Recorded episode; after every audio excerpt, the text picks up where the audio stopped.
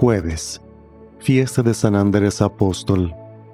Evangelio según San Mateo, capítulo 4, versículos del 18 al 22.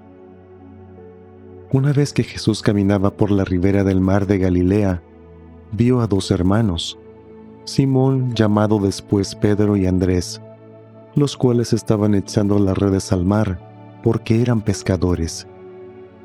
Jesús les dijo, Síganme y los haré pescadores de hombres. Ellos inmediatamente dejaron las redes y lo siguieron.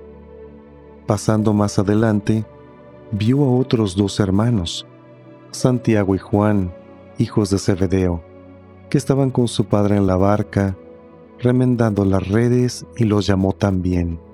Ellos, dejando enseguida la barca y a su padre, lo siguieron. Palabra del Señor.